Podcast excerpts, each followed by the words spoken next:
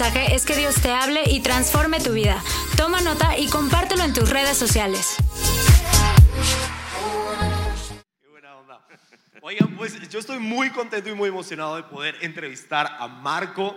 Este, obviamente, la gran mayoría de los que están aquí conocen a Marco. Quiero nada más este, comentarles quién es Marco también para mí, ¿no? Porque yo creo que hay cinco personas que han impactado mi vida de una manera impresionante, ¿sí? De cinco personas que es- son los que más han impactado mi vida y uno de ellos es Marco Suárez.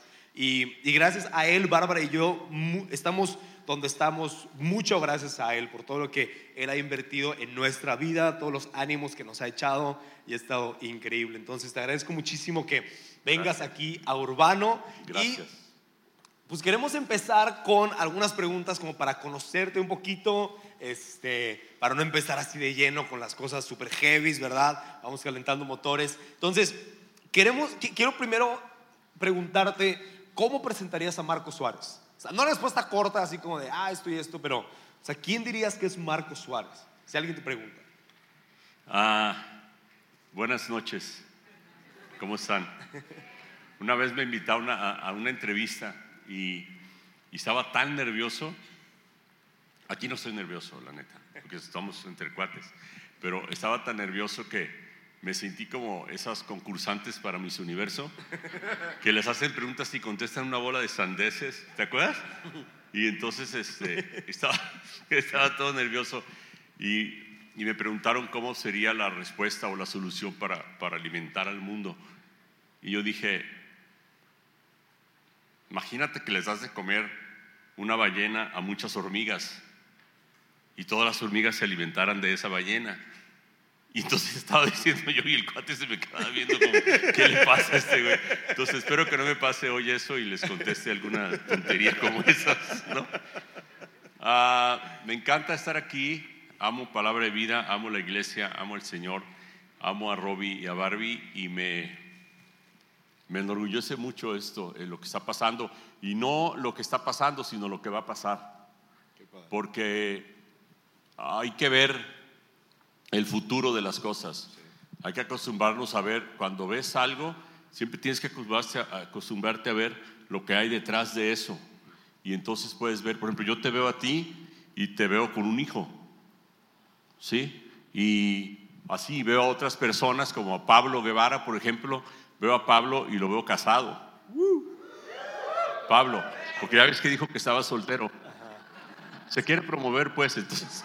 Oye, ¿Hay alguna chava que veas casada aquí también? Entonces, no, sí, hay que ver el futuro. Entonces, me encanta esto que, que- que está pasando, pero más me encanta lo que creo que va a pasar. ¿Cómo presentaría a Marco Suárez? Híjole, este, como alguien que, que cree en el talento de la gente.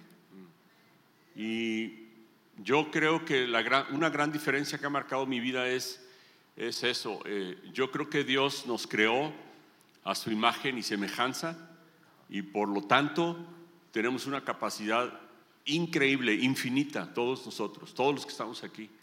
Y creo que Marco Suárez es una persona que confía en la gente, confía en el talento, confía en el potencial y trata de sacarlo y trata de, de desarrollarlo. Conocí a un chavo cuando tenía 17 años, es amigo mío, y él me, me- se acercó conmigo y me pidió que, que fuera yo su mentor. Estaba saliendo de la prepa, hace, pues ya cumplió 30, hace 13 años de eso. Y salió de la prepa, estudió su carrera, estudió una maestría ya, ya se fue a Harvard, ya se fue a Londres a estudiar. Y lo conocí en un café vendiendo tiempos compartidos, o sea, no estás hablando de alguien que tenía lana. Pero yo le vi mucho potencial. Y este chavo, el otro día estaba yo cenando con él el martes pasado y me dijo, quiero ser premio Nobel de Economía. y yo dije, wow. So, eso es lo que yo creo que, que a mí me motiva mucho en mi vida. No me gusta perder el tiempo, perder los días, perder los años, sino ver el potencial en la gente y de alguna manera ayudarle a que lo, a que lo extraiga y a que lo desarrolle. Este chavo de 17 años, pues tú ves un chavo de 17 años y dices, quién sabe qué va a pasar, qué va a hacer, a dónde va a terminar, pero si piensas en el potencial que hay en la persona, puede llegar a, a mucho. Y yo creo que va a ser premio Nobel de Economía. Qué padre. Estoy seguro. Qué chido. Qué buena onda. Oye, y yo creo que todos aquí volteamos a verte, ¿no? Y lo poco, mucho que conocemos de ti, vemos éxito, ¿no? En tu vida. Pero tú, ¿cómo definirías éxito para ti? ¿Qué es el éxito en tu vida? Mira, no es mía, pero la mejor definición que yo he escuchado de éxito es, dice que, y lo creo con todo mi corazón, dice que el éxito no es, el éxito es un proceso, el éxito no es un estatus. O sea, el éxito es un proceso de todos los días, siempre estamos en camino al éxito. Estás haciendo lo que estás haciendo porque nunca vas a llegar a un punto en el que ya estoy en el éxito, soy exitoso, ya no voy a hacer nada. Mientras sigas, pues tienes que seguir, tienes que vivir y tienes que seguir. Entonces el, proceso sigue. Para mí, así ha sido para mí, por eso fue la que más me gustó, por eso la extraje así, porque siempre en todo lo que estamos haciendo, estamos en un proceso de, de, de éxito más que un estatus. Yo no creo que haya una persona que tenga éxito y ya lo tuvo y ya se acabó, sino que sigue y sigue y sigue. ¿no? Okay. Este, ese es para mí el proceso que se sigue de... ¿Y cuáles han sido las cosas que tú crees que para ti, en, en, en ti han sido las fortalezas que te han llevado a este proceso de éxito? Yo, yo siempre he dicho desde muy, muy pequeño, siempre dije que, y eso es un mensaje que yo tengo para ustedes, central, central, central.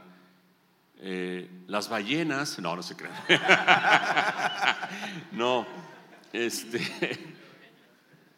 el mensaje central para mi vida, y lo he visto en muchas vidas, es el, la mentalidad de que creas en ti. Creo que ahí empieza todo. Si tú no crees en ti, nadie va a creer en ti. Porque cuando tú tienes confianza en ti mismo, se te nota, se huele, se siente. Y entonces la gente cree en ti y te apoya, te ayuda, te empuja. Y al revés, si tú no crees en ti, si tú tienes miedo y no crees en ti, no crees que puedas hacerla, no te van, no, no te van a confiar muchas cosas. Entonces yo creo que eh, para mí en mi vida eso fue, a mí mucha gente me pregunta, ¿cómo le hiciste? Yo no hice nada más que creer. La fe es el elemento. La fe es el elemento de la vida, no solamente de la vida cristiana, la fe es el elemento de la vida en general. Si no crees, no existe. Si no crees, no se da. Si no crees, no viene. Entonces yo, yo lo, que, lo único que hice y lo que hago y lo que recomiendo hacer es, cree en lo que vas a hacer, ponle tu fe, ponle tu, tu, tu, tu confianza en eso y se va a hacer. Y para mí eso es, fue central. Creo que, creo que ayuda mucho tener buenos hábitos, ayuda mucho tener buenas disciplinas. Gente te va a hablar de, de, X, disciplina especial para que logres cosas. Ayuda mucho ser muy comprometido. Ayuda mucho, muchas, muchas, muchas cosas. Pero creo que el mensaje central es creer en ti. Y cuando digo creer en ti, no, estás, no estoy uh, haciendo un lado lo bíblico, lo cristiano, ¿no? ¿A qué me refiero? Dios cree en ti. Dios cree en ti desde el momento que te creó y te creó con habilidades, con, con, con, con, habilidades especiales que solamente tú tienes, puso una confianza en ti para que desarrollaras algo. Y si Dios cree en ti, ¿por qué no creer tú en ti mismo y lanzarte a hacer algo, lo que tú quieras? ¿Y cómo, y cómo desarrollas ese creer en ti? O sea, ¿cómo Así, lo empiezas a cultivar? Que esa es la mejor pregunta, porque todos pueden decir, yo sí creo, no creo. No. Yo creo que la respuesta está ahí, creer y lanzarte. Lanzarte lanzarte. Yo, mis fortalezas, tú decías mis fortalezas. Yo no sabía cuáles eran mis fortalezas. Nadie sabe cuáles son en el principio. Nadie nace en la cima. Nadie nace millonario, nadie nace experto, nadie nace eh, ya sabiendo todas las cosas. ¿Cómo las conoces? Haciéndolas, caminando, prueba y error, prueba y error, prueba y error. Yo no sabía que era bueno para cierta cosa hasta que lo hice. No sabía que era malo para ciertas cosas hasta que las intenté. Por ejemplo, yo intenté tocar guitarra. No se van a reír, por favor. Bueno, mi amor. Se está carcajeando. Es que me ha oído tocar guitarra. Oye, ¿Hay alguna bueno, historia que quieras contar, Zaira? me, ha, escuchado el intentar tocar. No, intenté tocar guitarra porque me encanta la, la, la música. Me gusta mucho el arte, me gusta muchísimo. Y un día dije, bueno, me gusta tanto, voy a hacer algo. Intenté tocar guitarra y pues no se me dio. Intenté tocar piano también. Y no sé, somos ocho hermanos, siete tocan, no, seis tocan piano menos yo y el otro que vio que yo no podía ya no se animó. Entonces, pero seis tocan piano y sabes qué, de puro oído, todos, ta, y mi, mi papá compró un piano y todos tocaban. Entonces, ¿cómo supe que no sabía tocar piano? Intenté tocarlo. ¿Cómo supe que no, que no era bueno para la guitarra? Intenté tocar guitarra. ¿Cómo supe que era bueno para predicar? Porque me trepé un día y dije, ahí va, ¿no? Entrénale, entrénate y lo vas a hacer bien, en fin. Entonces, algo así con las fortalezas, ¿no? Esto es súper padre. ¿Y cuáles han sido algunas de las disciplinas o hábitos específicos que crees que más te han ayudado a, a est- a- a tener éxito y a avanzar y a descubrir tus fortalezas y todas estas cosas? Hay dos. Yo creo que lo que emprendas, cualquier disciplina, la que sea, ahorita te voy a decir las mías, pero antes de eso es la constancia. O sea, la que emprendas, pero no te salgas. O sea, no te rindas, no te rajes. Empiezas un ejercicio, síguelo. Empiezas algo, síguelo. O sea, yo, por ejemplo, ah, puedo contar, Claro. pero se van a reír, no me hace. Yo bajé 25 kilos. Tenemos una foto. Ah, No, no, no, ¿qué pasó? Oye, ahí ahorita. Ese no soy yo, ese no soy yo. Este, creí en mí, no. Este, no, yo tenía, tenía problemas de peso serios hace 20 años, 20 y algo de años, no me- 25 años, no me acuerdo. Entonces, un día fui a una plaza y me, y me quería comprar unos jeans y yo era talla 38. Y entonces eh, llegué y pedí unos, unos jeans talla 38. Alguien va a decir, yo soy 38, lo siento. Entonces, ah, y no me quedaron. Entonces la chava me dijo, pues te traigo un 40. Y le dije, pues tráemelo. Y me lo puse y me quedó perfectamente. Y dije, no, estaba dentro, me acuerdo perfecto, era gris. Estaba dentro del, del me traumé, estaba dentro del, del probador y dije, no voy a subir a 40 porque al rato voy a subir a 42 y luego 44 y no terminas. Entonces la chava me dijo, se le ve muy bien. Le dije, sí, tú porque quieres vender. Pero le dije, no, no quiero subir. Y me dice, pero ya subiste, este- eres 40. Dije, no voy a hacer 40. Y se los regresé, no los compré y me fui a mi casa. Eran las 6 de la tarde. Llegué a mi casa, el gimnasio lo cerraban a las 8 y fui a un gimnasio a dos cuadras de mi casa y me inscribí. Y era un miércoles. Y dije, voy a empezar mañana jueves, no el lunes, no el día primero, no ahora que pase Navidad o ahora que pase Semana Santa. Mañana empiezo. Y dejé el pantalón, fui y me inscribí. Al siguiente día empecé mi gimnasio. Fui a un lugar para comprar suplementos alimenticios, ya sabes, quemaduras de grasa y todo eso. Y en seis meses bajé 23 kilos. Yo creo que la, la- más que la disciplina que escojas, es la constancia que le, que le metas. Si no lo dejas, lo vas a lograr. No hay manera. Lo tienes que lograr. Lo que sea, lo que quieras lograr. Pero constancia. La constancia te hace lograr las cosas, yo creo. Oye, ¿Y crees que parte de esto es como el enojo que te crean las cosas? O sea, por ejemplo, esto te enojó, ¿no? Y cuando algo te molesta, entonces, pues, es mucho Sí. más fácil llevarlo. Sí. ¿Qué otras cosas te han enojado y has tenido que cambiar? Ah, sí creo que el enojo te motive, ¿no? Te, te mueva, pues es el motor. Sí lo creo. Y, pues hay muchas cosas que he hecho porque, porque me enojan, ¿no? Me enoja mucho. Por ejemplo, yo entro una vez, es anónimo, pero lo voy a platicar, ¿no? Una vez este, una persona entró a una farmacia y, y estaba pagando sus medicinas. Y cuando estaba pagando sus medicinas llegó una señora de apariencia, apariencia con mucha necesidad, con su niña en los brazos enferma. Y sacó la receta, la puso en, la- en- el mostrador, se la revisaron, le trajeron las medicinas y ella no traía para pagar. Y no le ayudaron, ni le ofrecieron, ni le dijeron, ni nada, nomás simplemente jalaron las medicinas y jalaron la receta y le dijeron, no puedes pagar, vete. Y eso me dio muchísimo coraje.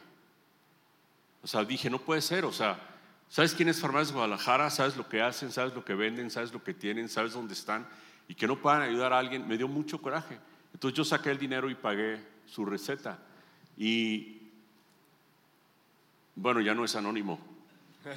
Qué güey, ¿verdad? Pero, pero cosas así te dan, o sea, cuando algo te dé coraje, hazlo. Cuando algo te dé coraje, sal por ello. Porque si nomás te da coraje y te quejas, no sirve. O sea, te vas a volver esos escritores amargados que todo el día están escribiendo contra la sociedad y contra el imperio y contra no sé qué. No, no logran nada, ¿no? Pero haz algo cuando te dé coraje. Oye, y digo, tú tocaste ahorita el tema de la generosidad, que creo que es algo que, que te ha caracterizado, ¿no? O sea, es alguien muy generoso y que y te encanta cuando hay necesidades, como, ¿qué puedo hacer con eso, no? Y creo que uno de los pretextos más grandes para no ser generosos es no tengo, ¿no? Pero creo que eh, obviamente la generosidad no empieza cuando tienes, empieza antes. ¿Puedes Sí. contar un poquito de Sí. tal vez cuando, cuando no era como que podías hacer algo muy grande, pero cómo llegaste a esta parte de ser generoso? Mira, uno de los recuerdos más padres que yo tengo de mi infancia, o bueno, no estaba tan chico, 12 años, 13 años, y llegó el, tiempo de las vacaciones, el verano, antes el verano duraba tres meses, las vacaciones, no sé si les tocó a ustedes, creo que no, y era muy largo el verano, entonces este, yo fui con mi papá, mi papá todavía vivía, y le dije que quería trabajar, y me dijo, ¿por qué quieres trabajar si no, no nos falta nada? Realmente no había una opulencia acá tremenda, pero sinceramente no faltaba nada. Me dijo, ¿por qué quieres trabajar? Le dije, porque quiero tener dinero. Y me dijo, ¿y para qué quieres tener dinero? Pues para saber qué es tener dinero. Ni quiero trabajar.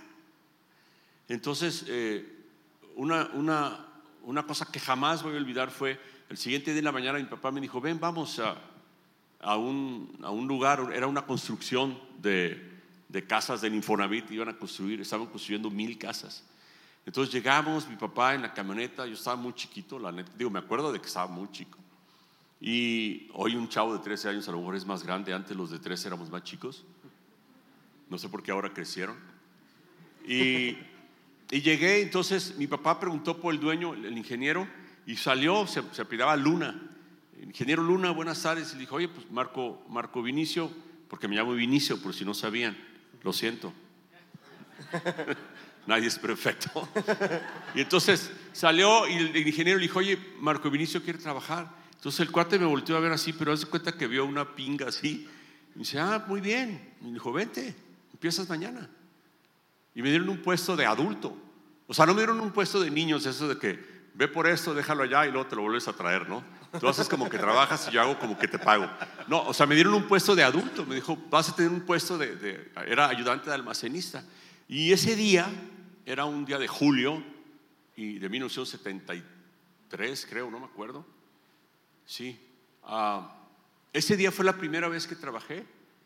Y entonces pagaban semanalmente. Y para contestar tu pregunta con esta historia, llegó el sábado, me dieron mi sobre y para mí un chavito de 13 años era un dineral. Así, mucho dinero. Yo me acuerdo que me fui caminando a mi casa, no estaba muy lejos la construcción de donde estaba mi casa, me fui caminando y me fui pensando y pensando y pensando y pensando, ¿qué voy a hacer con tanto dinero? Como si fuera tanto, ¿no? O sea, pero para mí era un mundo de dinero. Entonces me fui pensando y cuando iba caminando, obviamente no conocía a Cristo ni nada de la Biblia ni nada, pero cuando iba caminando dije, lo que voy a hacer es voy a regalar la mitad. Y llegué a mi casa, saqué mi sobre, fui con mi mamá y le dije, mira, ya me pagaron. Y me dijo, wow, wow, ya sabes las mamás, ¿no? Ay, mi hijito, no sé qué, mentiras tuyas, pero bueno. Y entonces me echó porras y yo agarré el sobre y lo saqué y le dije, mira, me pagaron. Me acuerdo que en aquel entonces eran 400 pesos a la semana. Y agarré el sobre, saqué 200 pesos y le dije, toma, te los doy. Y ella dijo, estás loco, ¿por qué me los vas a dar? Le dije, te los quiero regalar, ¿por qué? Yo no, yo no necesito nada, tu papá me da a mí. Se me hace que no te da, no. le dije, yo te los quiero regalar. Me dijo, no, que sí, que no. Le dije, bueno, yo quiero regalártelos y se los dejé. Fue la primera vez que yo ofrendé algo, que yo compartí algo, que me nació a mí en mi corazón eso. No sé, sería de signo de Dios. Es lo que les dije hace rato. Somos creados a su imagen. Somos como Dios. Tenemos el carácter de Dios. Tenemos la personalidad de Dios. Tenemos el gen de Dios. Entonces, pues eso que hice ese día, pues fue algo divino que Dios me hizo que hiciera. Y desde entonces me gustó mucho desprenderme, desprenderme o al revés, no atraparme, no sentirme atrapado por el dinero.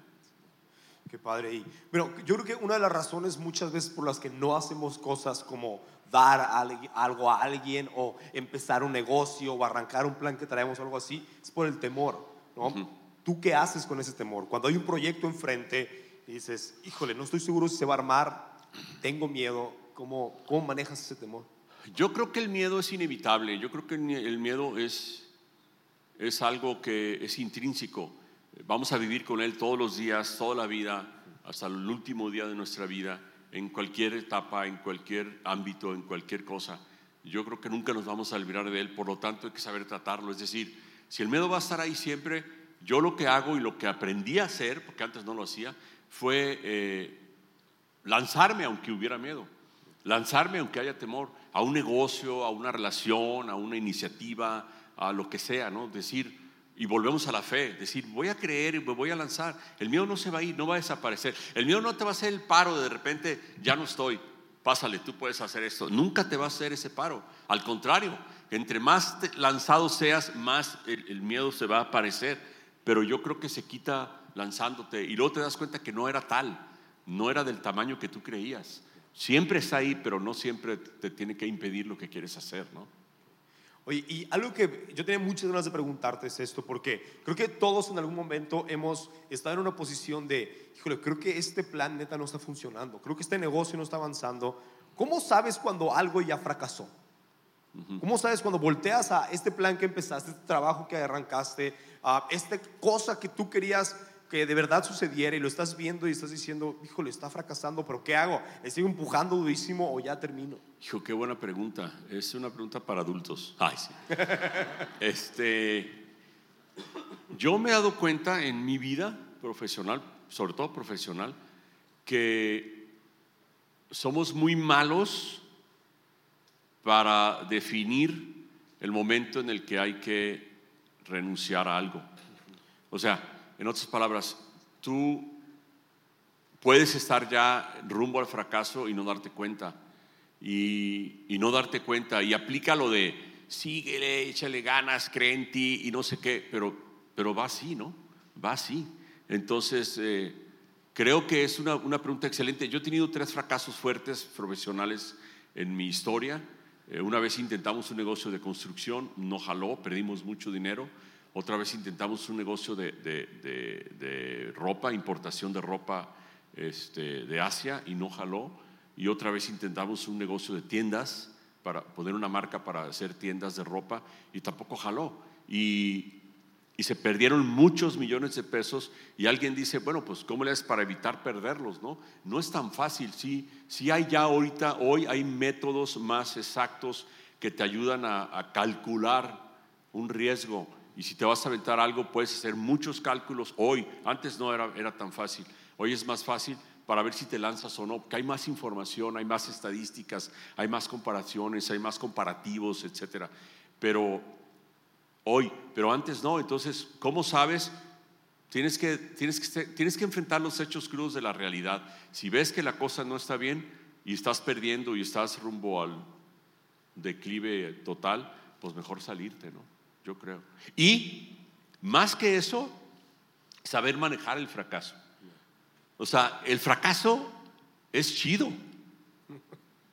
El fracaso está padre, te enseña. Aprendes más en un fracaso que en el éxito. En el éxito no aprendes, nomás te diviertes, festejas y compras. Y en el fracaso te da para abajo y piensas, reflexionas, meditas.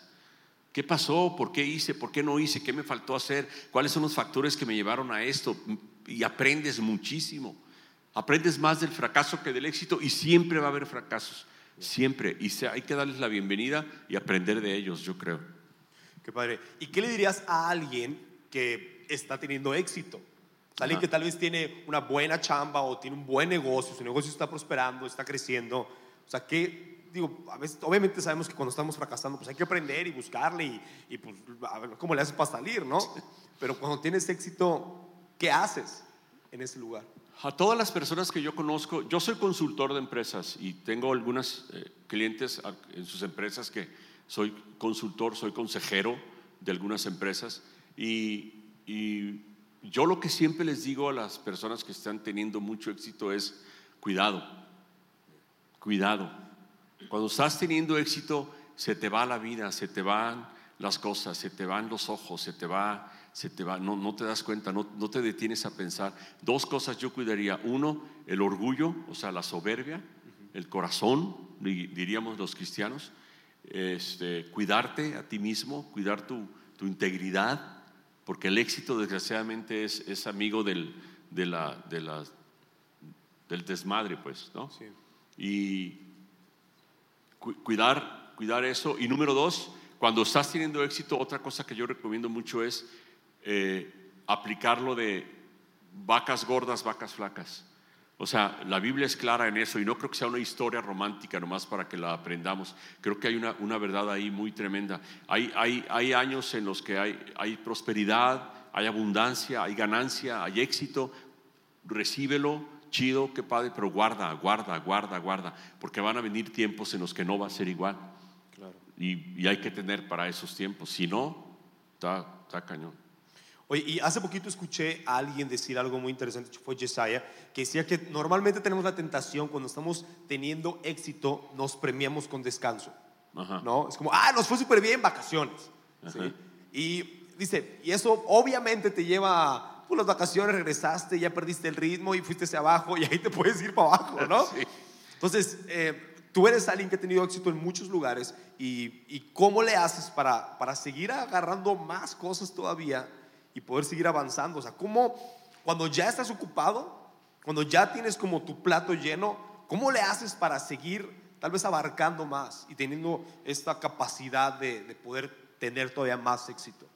Yo, yo, yo aprendí hace muchos años, hay una palabra que usan mucho los americanos, que se usa poco en México, que dice, que se llama compartamentalizar. A lo mejor no lo usamos porque está muy larga y nos da mucha flojera, pero yo aprendí que podemos compartamentalizar, es decir, ¿qué quiere decir esto? Nosotros estamos divididos en compartimentos, ¿no?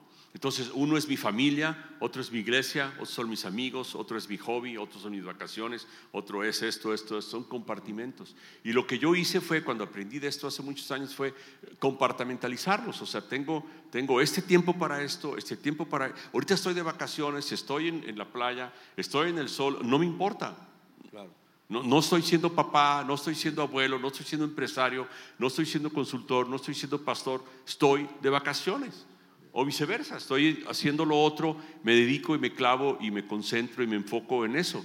El problema es cuando queremos mezclar las cosas. La gente que no puede con el tiempo y la, me da risa la palabra administrar el tiempo como si, como si pudiéramos administrar el tiempo. Es irrisorio, pero la gente que lucha con ese asunto del tiempo es por eso, porque como que juntamos varias cosas en lo mismo y no puedes. Es como alguien que se va de vacaciones pero se lleva todo su trabajo para, para hacerlo allá. Pues ¿cómo? Estás de vacaciones, maestro. ¿No? En fin. Está padre. Oye, y una de las, de las partes más este, esenciales, yo creo que del éxito, es la gente con la que te rodeas. Sí. ¿no? Y este, Súper. ¿cómo le has hecho tú para poder manejar estas relaciones? Este, podemos empezar tal vez hablando de tu sociedad, por ejemplo, con Arturo, ¿no? O diferentes sociedades que has tenido. ¿Qué cosas has tenido mucho cuidado o cómo le has hecho para poder llevar una sociedad exitosa? Porque sabemos y hemos escuchado historias de terror, ¿no? Que pueden terminar muy gachas. Sí. Entonces, ¿cómo, ¿cómo le has hecho ahí? Miren, las sociedades son muy, son muy delicadas. Yo, yo no las recomiendo, a menos que conozca a fondo a las dos partes y los entreviste y platique con ellos y trabaje con ellos. Y hemos, eh, lo he hecho para que se dé una sociedad. Pero así de, de- a boca de jarro yo no las recomiendo, son muy, muy delicadas. Eh, hay muchos, yo he platicado con gente, por ejemplo, qué chido se oye de que soy consultor, pero por ejemplo yo le he dicho a algunas personas, sepárense, ya su, su- su- su sociedad no funciona. Ese es mi consejo. Para eso me estás pagando. Mi consejo es que ustedes no funcionen como sociedad y se han separado. Dos ocasiones por lo menos. Uno mató al otro, no te pero, pero, o sea, son muy delicadas. Yo no las recomiendo a menos, insisto, que haya un conocimiento muy profundo de las dos personas y que, y que, y que haya un, un buen entendimiento profesional, ¿no? Por ejemplo, la relación conmigo, con Arturo, la sociedad con Arturo, conmigo, fue increíble porque tenemos 44 años de conocernos. Entonces empezamos a trabajar desde muy chavos, teníamos 18 años creo, y pues fueron muchas cosas que fuimos aprendiendo. No ha sido una nube rosa, hemos tenido muchos encuentros padres, muy padres y que nos han enseñado muchas cosas, pero en general las, las, las sociedades son, son muy delicadas. Hay que pensarlo dos veces, creo yo. ¿Y cómo encuentras a esta, o digo, obviamente pues Dios las pone en algunos momentos, ¿no? Pero ¿hay algún consejo que puedas darnos, algunos otros, como para rodearte de la gente clave en tu vida que te va a ayudar a impulsarte? Esa respuesta yo creo que todos la conocen. No te juntes con gente que no te va a producir algo.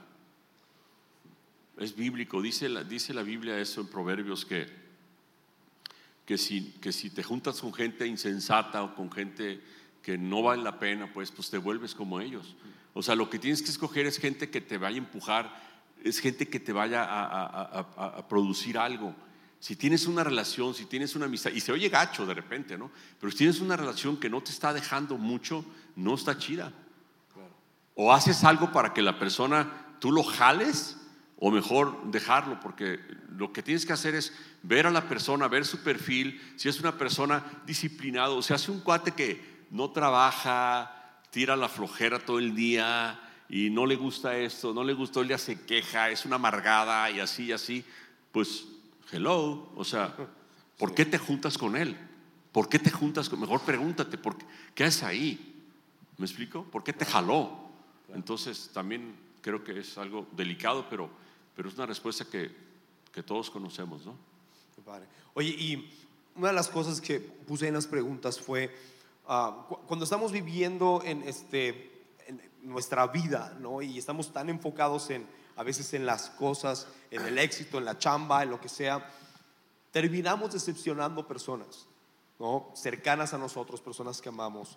¿Y cómo has manejado tú cuando, como, cuando has decepcionado a alguien? ¿A quiénes las personas que más has decepcionado y cómo lo manejas? Hay una canción que se llama No soy monedita de oro. no, o sea, yo creo que todos vamos a decepcionar a alguien, siempre. Es más, creo que las, muchas de las veces que decepcionas a alguien, ni cuenta te diste. Muchas de las veces que alguien es decepcionado por ti, no te diste cuenta, simplemente la gente se da la media vuelta y mejor te saca la vuelta porque no le late como eres o como le haces o la decisión que tomaste, ¿no? Ahí estamos entrando ya más en terrenos de liderazgo porque eh, tú puedes tener claridad en lo que quieres hacer, pero la si, no, si no convences a la persona, si no la atrapas, si no la enamoras con tu idea o con tu visión, y la persona no quiere hacer las cosas como tú las quieres hacer, pues no le va a gustar y se va a ir. ¿no? Y esto de moneditas de oro es la neta, o sea, no creo que haya alguien que no decepcione a nadie. O sea, creo que decepcionamos a la gente a veces sin querer y a veces con actitudes que tenemos. Tenemos defectos, tenemos muchas actitudes que no están chidas y la gente termina decepcionándose. ¿Qué hacemos? Pues la mayoría de los casos tratar de remendar, ¿no? Tratar de restituir si te das cuenta y si tienes chance y en lo posible, pues tratar de restituir lo que, lo que, algún error que hayas cometido. Pero creo que difícilmente alguien pase por la vida sin que, sin, sin decepcionar a nadie, ¿no? Claro. Y digo, una de las personas que más decepcionamos, pues somos nosotros mismos. Sí. ¿no? Y este, ¿Cómo le haces para salir de una decepción de ti mismo de, híjole, neta, qué idiota? O sea, eso es lo que tenía que hacer, no lo hizo. ¿Cómo, cómo sales de ese hoyo? Creo que, qué idiota estás. ¿Quién se ha parado en el espejo un día y ha dicho, eres un tarado? Levante la mano, en serio, la neta. El espejo es nuestro amigo, ¿eh? Es el único que te ve y no te dice nada. sí, solo te ve. Pero, pues yo creo que cómo sales, sales invirtiendo la cosa, la inviertes, ¿no? O sea, la regaste, pues adelante a seguirle, la regué y no debía haber hecho esto, y, cuántos errores cometemos, no volverlo a cometer, ser bien conscientes de dónde estuvo el error, por qué, cuándo lo hice, chin, la regué y tratar en lo más posible de no volver a hacerlo, ¿no?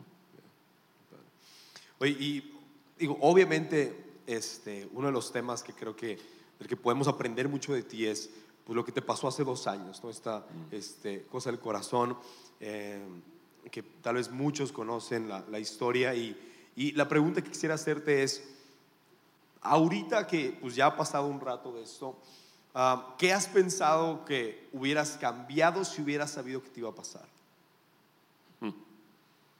Buena pregunta. Ah, yo creo que le hubiera bajado mi ritmo. Si supiera que estaba vulnerable en mi situación de salud interna, eh, pues obviamente yo creo que le hubiera bajado. Ahora a muchos amigos, a mucha gente este, con la que yo me junto, con la que yo me llevo, es lo que le digo, bájale. Ve lo que me pasó. Y mucha gente hace caso, otros no hacen caso. Ese tipo de cosas que las, ah, las asimilas hasta que te pasan, antes no. Pero yo que hubiera hecho, pues obviamente le hubiera bajado el ritmo. Yo tenía un ritmo muy, muy, muy, muy, muy cañón. Y ni aún así están seguros los doctores que esa fue la razón, pero todos presumen que esa pudo haber sido. Este, yo durante 25 años me paré a las 5 y media de la mañana y no terminaba mi día o mi ritmo o mi actividad hasta las 10, 11 de la noche. Entonces, pues sí, le, le metí de más, pues. Eh, hay gente que le mete mucho más que yo y, y, no le pasa nada, ¿verdad? Pues yo estaba con alguna situación ahí interna vulnerable y le metí mucho y pues la, la reventé, ¿no? Pero si yo hubiera sabido que hubiera pasado esto, obviamente pues le hubiera bajado al ritmo y no hubiera hecho tantas cosas que estaba haciendo para, para llevarla más tranquila, ¿no? Y si fuera algo que hubieras hecho, ah, que, que, la intención de ese hacer algo no es, no es impedir que te pasara, ¿qué harías? ¿Qué hubieras cambiado? O sea, lo que estoy haciendo ahorita es como, hubiera, hubiera hecho cosas que me hubieran evitado que me pasara esto, ¿no? Pero si tal vez hubiera sido inevitable o, este, y no tiene que ver con tu ritmo de vida, ¿hubieras cambiado algo? ¿Hubieras hecho algo diferente antes de eso? No, yo creo que todo lo que he pensado es acerca del ritmo. Lo demás, estaba muy contento haciéndolo, estaba muy feliz, muy satisfecho con lo que hacía. Me gustaba mi ritmo, me gustaba mi, mi, mi, pues todos mis compartimentos, me gustaba echarle ganas y todo lo, todo lo que hacía, estaba muy satisfecho con ello. Le hubiera seguido así. Qué padre, qué buena onda. Y aparte de, de, eso, ¿hay algo que en estos dos años de haber cambiado tu ritmo has, has aprendido o has obtenido algo nuevo en este tiempo? Sí. Ah, obviamente es algo que todos hemos escuchado, yo lo había escuchado antes, pero no lo entiendes hasta que te pasa. Eh, la vida es un instante. La vida es un instante. Yo me estaba abrochando mis zapatos, sentí un dolor en el centro de mi pecho, un dolor que se expandió así, fuerte, fuerte, fuerte, fuerte, fuerte, fuerte, fuerte, fuerte, fuerte, fuerte, fuerte. Yo pensé que iba a reventar. Y estaba abrochando mis zapatos y me, me, me, me senté en la cama y me despedí. Le di gracias a Dios, le dije, Señor, muchas gracias. Estuvo increíble. Fue una vida maravillosa. Te encargo a mi esposa que se consiga un millonario. No, no, me despedí. O sea, te encargo a mis hijos, te encargo a la iglesia y le di gracias y el dolor empezó, empezó a bajar, a recuperarse. Bueno, toda la historia, fui al hospital y me operaron. Pero lo que yo aprendí es que la vida es un instante. O sea, ahorita estás y en dos minutos ya no estás. No lo, es muy difícil asimilarlo, a menos que te pase. Yo ahora vivo todos los días con eso. Y aprendí de alguien que dijo, planea como si fueras a vivir 100 años, pero vive como si fueras a vivir un día. Entonces yo hago las cosas que hago todos los días con mucho gusto y todo. No sé si voy a estar mañana, pero como no sé, pues mejor hago un plan para mucho tiempo. Yo no tengo planes de morirme, entonces eh, lo que aprendí fue eso, la vida es un instante, es, es nada, la vida es un suspiro. Y y también se lo digo mucho a mis cuates, ¿no? Oye, aguas, mira, chécate, etcétera, ¿no? Y, y algunos te dije, algunos obedecen porque han tenido algunos colapsos ahí gachos y algunos les vale y creen que van a vivir 3.500 años, ¿no? Pero no lo asimilas hasta que te pasa. Oye, y, y, vamos a empezar a cerrar ya la entrevista y este, una de las preguntas que creo que a veces han traído algo muy bueno es, si tuvieras la oportunidad de sentarte con tu yo cuando tenía 30 años, ¿qué le dirías? Le diría, préstame dinero. ¿Tanto dinero tenías a los 30 años? no, es, está padre la pregunta. Si me sentara con mi yo de 30 años, ¿qué le diría? Que le echara ganas, que le echara más, más, más y más y más ganas.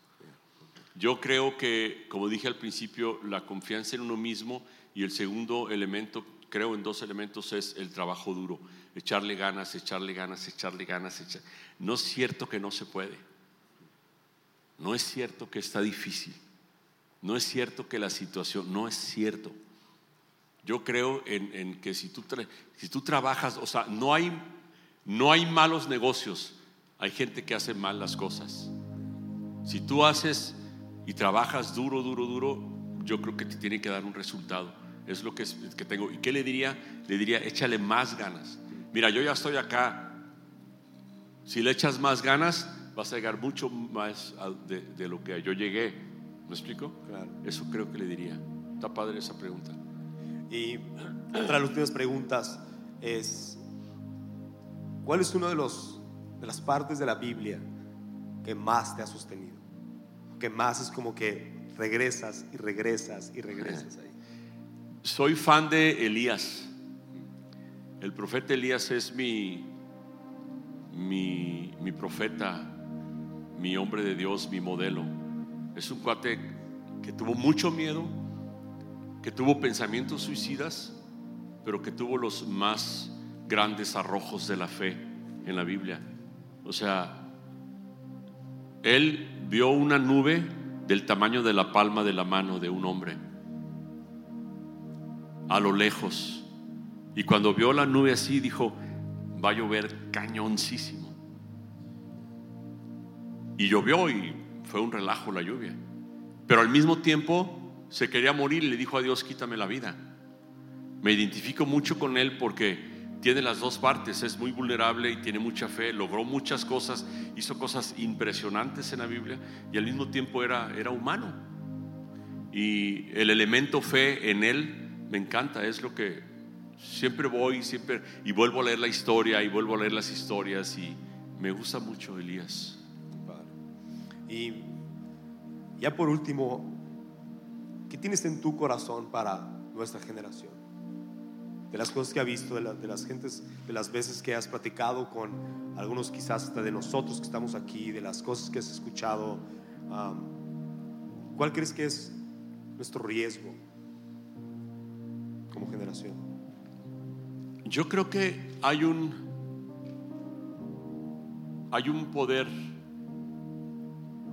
hay un poder muy muy grande en cada uno creo que hay un, poder interior muy grande, puesto por Dios, sembrado por Dios.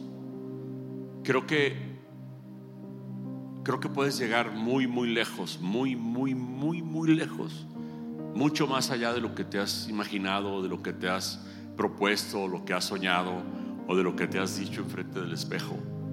Creo que hay un poder interior, un poder adentro de nosotros muy grande y yo, yo los invito a eso, a que crean en ustedes y en Dios, en Dios que los, que los capacitó y los, y los puso ahí y en ustedes para lograrlo y para hacerlo. No hay, no hay, no hay, no se puede. O sea, decir no se puede es decirle a Dios te equivocaste. Decir no te puede es decirle a Dios qué chafa eres para hacer las cosas. Mira cómo me hiciste. Decir no se puede es decirle a Dios unos sí y otros no, y Dios no hace excepción de, personas. Decir no se puede es limitarlo. Creo que cada uno de nosotros, cada uno de ustedes tiene un poder interior que si lo desarrolla y lo desarrolla en conjunto con todos los demás, o sea, no soy soñador, no, no, no me caracterizo por ser muy soñador. Pocas veces digo la frase, podemos cambiar al mundo. Y creo que podemos cambiarla si cada uno de nosotros desarrolla su potencial interno, ese poder interior que tiene, y juntos lo desarrollamos entre todos, puede hacerse una bomba nuclear y podemos afectar, afectar al mundo de una manera muy impactante. Pues creo que no hay mejor manera que terminar que pidiéndote que ores por nosotros. Ah, encantado. ¿Está bien? Encantado. ¿Sí? ¿Hay algo más que quieras decirnos? Sí, antes? este. Cuando me, me quedé con esto, cuando me preguntaste de qué hacías y los hábitos y esas cosas, eh, hay una cosa y, y que sirve mucho también para desarrollarte y para madurar y, y- y llegar más lejos, es, es- es la capacitación, es capacitarte. Es decir, hay tanto material hoy en día gratis en internet, gratis. Y si pasamos horas y horas en internet, métele una hora diaria y capacítate. Lee, lee cosas padres, interesantes y, y- empápate de cosas que, que- que te puedan nutrir. Yo eso hice, no había tanta información en internet cuando yo empecé, pero por ejemplo yo tengo, tengo 12 años yendo a la cumbre en Chicago. Solamente dos años no fui por mi operación y a mí me sirvió muchísimo. Y yo llegaba de allá y me compraba los discos y los oía y los oía y los oía y los oía. Y son líderes mundiales. Es gente que eh, su conferencia la escuchan 550 mil personas. Es gente que cobra 150 mil dólares por hablar 45 minutos. Por cierto, ¿no me vas a pagar? Es gente que cobra 150 mil dólares por hablar 45 minutos. Tienen mucho que decir. Y vamos a la cumbre o venimos aquí a la cumbre en noviembre por 500 pesos. Escuchas todas esas conferencias. Es capacitación. No digas, no puedo, estoy ocupado, no tengo lana. Eso me da coraje. Ese es el tipo de cosas que me da coraje. O sea, puedes venir a la cumbre, persistir viniendo a la cumbre, capacitarte y tu, y tu, y tu don se desarrolla mucho más rápido. Mucho más rápido. Una vez en la cumbre, eh, uno de los hombres que a mí me hubiera gustado conocer en persona y no se pudo, pero iba a estar en la cumbre, es Nelson Mandela. Y él estaba invitado y le dio neumonía y no pudo ir. Yo tenía mi boleto comprado, no me lo quería perder. No sé cómo le iba a hacer para tomarme una foto con él. No me iba a tomar un café con él, pero una foto sí. Y una cosa que yo le quería preguntar a él era, Nelson Mandela estuvo 27 años en la cárcel. Y lo metieron a la cárcel injustamente por, por revoltoso. Y Nelson Mandela salió después de 27 años de prisión pero lo impresionante es que estuvo 27 años en prisión, pero no perdió su libertad.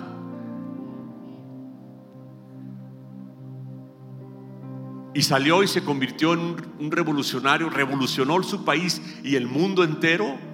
Inició un movimiento contra la discriminación y contra el racismo y llegó a ser presidente de la República y llegó a ser premio Nobel de la Paz. Después de 27 años en la cárcel.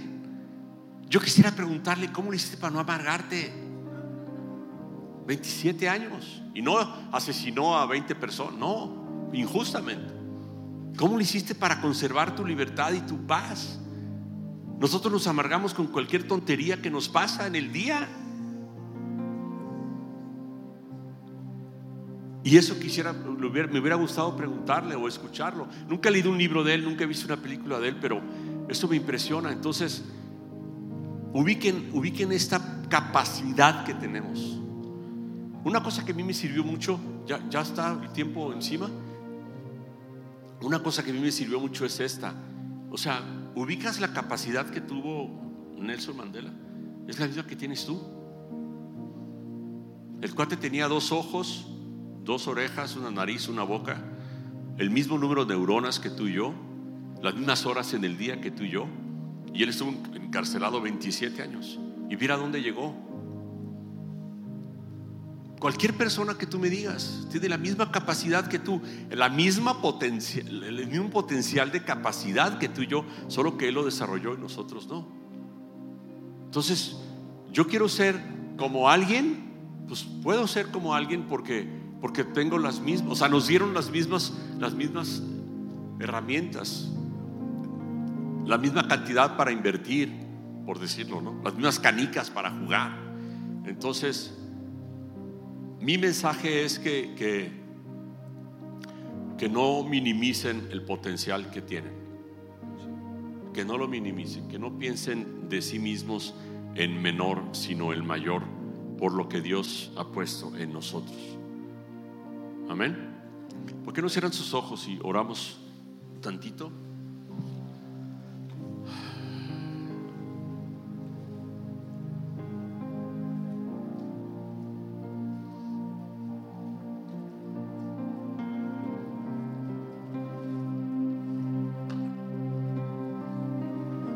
Pónganse de pie si quieren. Tantito, vamos a.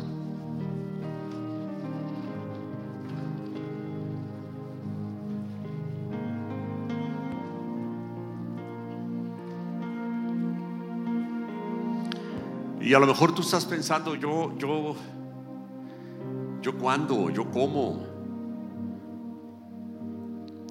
Y a lo mejor estás pensando, me falta mucho, para mí es imposible, para mí está muy lejos. Yo creo que esta noche Dios,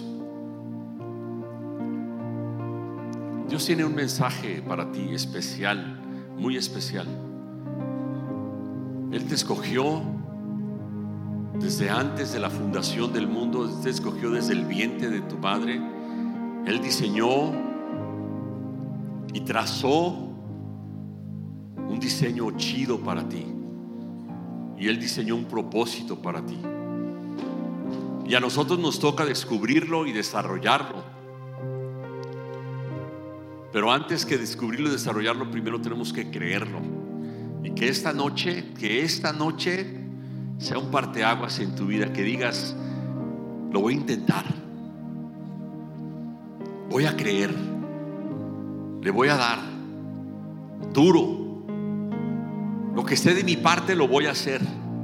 Y que Dios ponga su otra parte yo la mía, yo voy a trabajar duro en esto, voy a creer en mí, voy a creer que Dios tiene un plan para mí y lo voy a intentar. Y a la medida que empiezas a caminar en ese intento, vas a, ver, vas a ver que vas a dar dos pasos, pero la ayuda de Dios te va a hacer ver que diste cinco. Vas a ver que vas a intentar algo y, te vas a dar cuenta después del intento que te resultó mucho mejor de lo que tú creías, porque estás poniendo tu fe en Dios y en ti mismo. Que esta noche sea un parteaguas en nuestras vidas, en sus vidas particularmente. Y que si tienes un proyecto en tu mente, que lo hagas, que no te importe el miedo, que no te importe el costo, que no te importe el, esfuerzo, que no te importe lo que digan los demás, que no te importe el temor, nada. Si tienes un proyecto en tu mente, inícialo, camina y dale. Y el respaldo de Dios es increíble y te vas a sorprender de cómo te respalda y cómo te hace llegar a donde quieres llegar. Y como dice la Biblia, literalmente puedes volar como las águilas. Vuela vuela sin miedo. Y que el Espíritu Santo te dé la luz para ver lo que hay dentro de ti.